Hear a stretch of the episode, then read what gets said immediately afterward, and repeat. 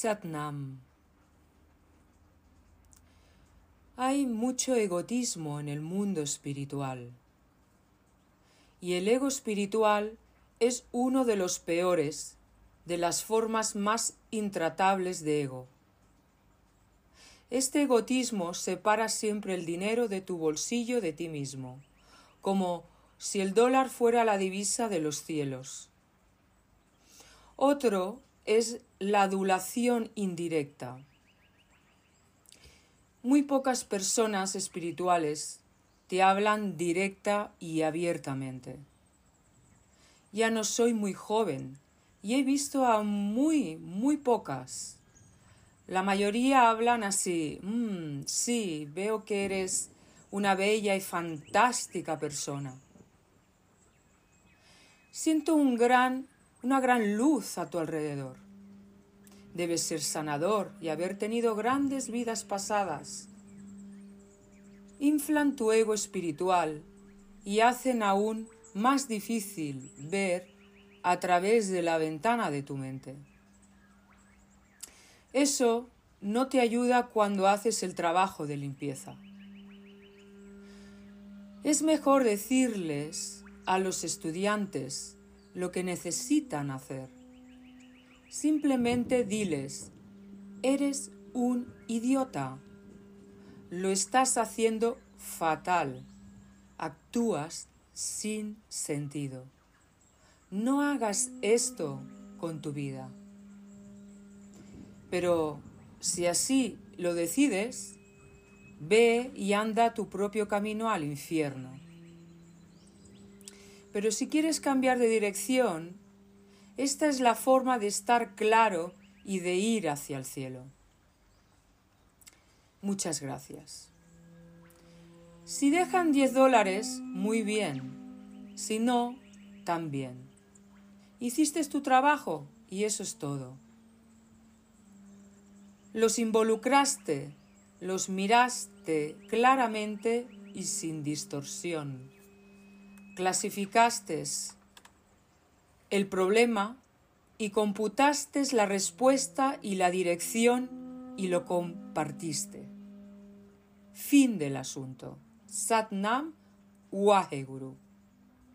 Gratitud a Dios y al Guru. Eso es todo lo que hay. El trabajo está hecho. Alguien me trajo alrededor de 80 volúmenes de obra de la obra de Buda. Era un furgón completo de libros. Le dije, gracias por el regalo. ¿Se supone que tengo que leerme todo esto? Sí, me respondió. Puedo decirte ya que está escrito en ellos, le interpelé. Por favor, dímelo, me contestó.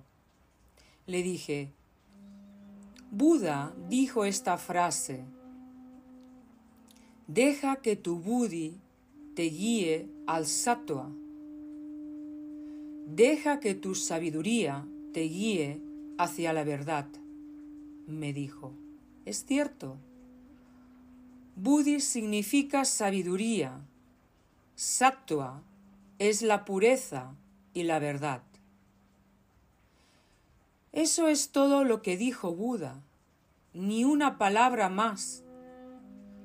Mientras vivió la gente intentaba inflar sus afirmaciones, pero él era sabio.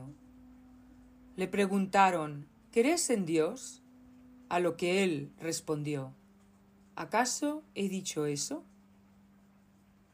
Después le cuestionaron, bien, ¿es que no hay Dios? Él dijo, tampoco lo he negado nunca. Déjame en paz. Su concepto era muy simple y verdadero. En realidad, Mahoma dijo solo una cosa. Sé humilde, humilde, humilde ante Dios. Y sin embargo, se dicen tantas cosas acerca de Él para servir a todos los egos espirituales? El mundo espiritual no es un lugar en calma, tranquilo y pacífico. No es una esfera especial que tenga menos egos y menos mente. Todo el que lleva ropa blanca y tiene la barba larga como yo es santo divino. Eso no es verdad. Aún son personas y tienen que negociar con la mente y con el ego. Puedes tener ego, ese no es el problema, viene con la vida, viene con la vibración y las polaridades de la vida. El problema es cuando te dejas llevar por el ego, lo inflas, lo desinflas y dependes de él.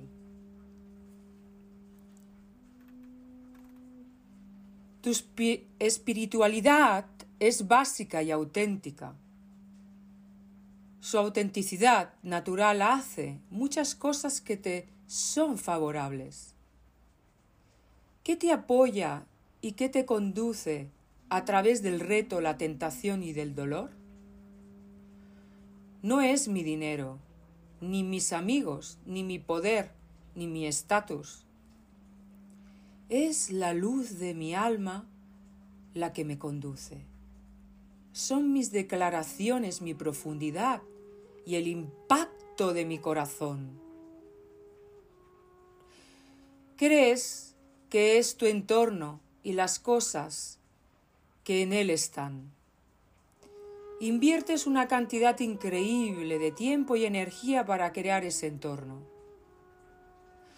Pero después te conviertes en su prisionero y nunca te conducirá a ninguna parte. La seguridad que pensaste que te iba a proporcionar resulta ser un punto ciego. Se llama dualidad mental. Sin dualidad, con inocencia y genuina integridad espiritual, fluyes con el flujo de tu espíritu. Entonces la mente solo te servirá y la vida será creativa, elevada, hermosa y auténtica.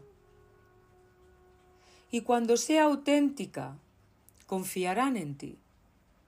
Serás directo, dirás la verdad y nunca necesitarás fabricar nada negativo para manipular ni controlar nada. En la mayoría de los casos, entrenas tu mente para escuchar inflaciones. Te encantan todos los sonidos complacientes que alaban a tu ego. Por eso Guru Armardas, el tercer maestro del camino Sikh, dijo, Oh, oídos míos, se os puso ahí para oír la verdad. Estos oídos escuchan tantas mentiras infladas que no pueden reconocer la verdad cuando alguien la dice. Si la ventana de la mente está sucia, si la mente es superficial y no la has refinado, entonces puede que le digas la verdad a esa mente y que no la oiga ni la lleve al ámbito de la experiencia. Solemos elaborar mentiras en nombre de la verdad. Nos hemos acostumbrado a ello, de hecho, e incluso lo admiramos como una forma de marketing. Así es como nos dejan los juegos mentales. Caemos de nuestra propia inocencia y descendemos de nuestra propia elevación. Somos personas muy bellas y creativas. Estamos hechos a imagen de Dios. Contamos con el poder más rápido y maravilloso, nuestra propia mente. Puede llevarnos hacia Dios, puede llevarnos hacia nosotros mismos, puede llevarnos a las profundidades de nuestro ser o afuera hacia el universo. La mente es tan sensible que puede ir hasta cualquier pájaro, captar los sentimientos del pájaro y decirnos cuáles son esos sentimientos. Cuando está limpia y abierta, la mente puede hacer cualquier cosa que queramos. En el mundo espiritual, las palabras del Maestro son muy precisas. La tarea del Maestro espiritual es alertarte. Un Maestro espiritual no es tu guía ni tu hacedor del destino. El Maestro sabe cuál es tu destino. Sabe quién eres en conciencia, en espíritu y en la circunstancia pero su principal trabajo es enseñarte la luz roja centelleante en el momento adecuado para evitar un accidente. De ese modo, un accidente potencial puede convertirse en un incidente inofensivo y puedes seguir tu camino por tu propia gracia y conciencia. Eso es auténticamente espiritual. Es igual que cuando tu coche se detiene en la autopista. Pones una señal afuera o algún tipo de luz roja intermitente. ¿Por qué te tomas la molestia y ese gasto? Porque no quieres que alguien choque contra la parte trasera de tu coche. Todos tenemos la capacidad de seguir adelante mental, física y espiritualmente. Esa es la voluntad de Dios. Esa es nuestra construcción y ese es el flujo. Solo nos corrompemos porque la mente ha empezado a guiarnos en vez de a servirnos. Tu alma te da la conciencia y el lenguaje del amor. La mente te da conciencia para establecer todas las diferencias y los límites marcados. El maestro te advierte y te ayuda a mantener la mente clara con el fin de que puedas seguir guiado por la luz de la conciencia y utilices el poder de tu conciencia. Es tu hábito el, en palabra y concepto el dividirlo todo, que es tuyo y que es mío. Nunca recuerdas que es Dios y que es divino. Yogi Vaya Satnam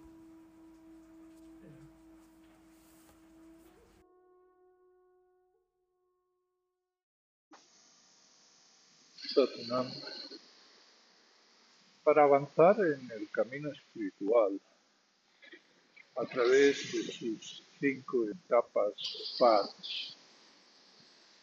que la enseñanza tradicional nos indica y que es aceptada por las diferentes escuelas que están enraizadas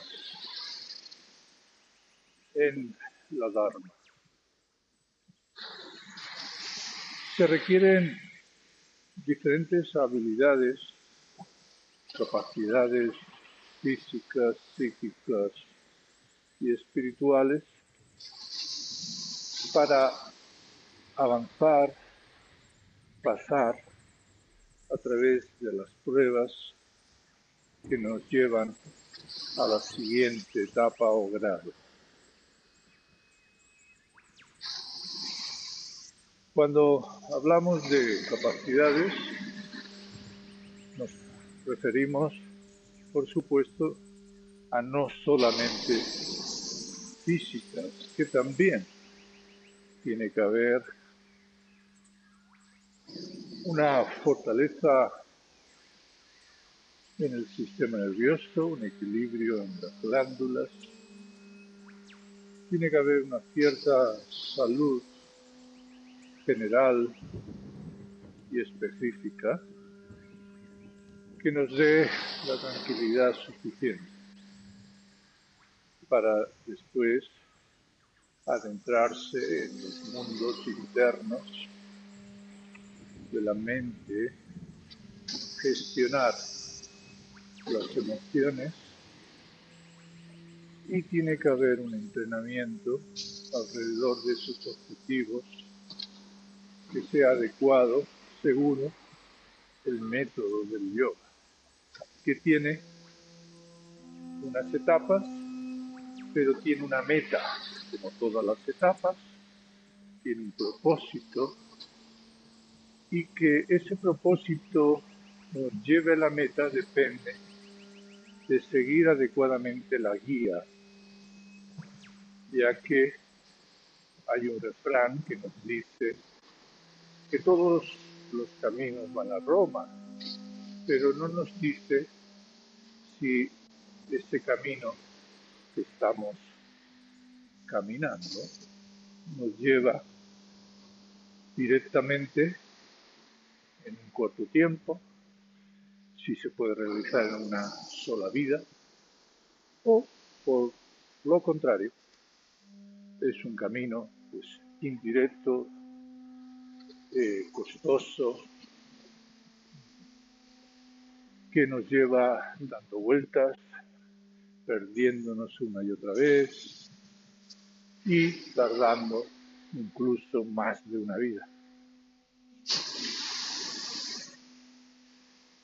Esa meta se pone en peligro si no hay una guía adecuada.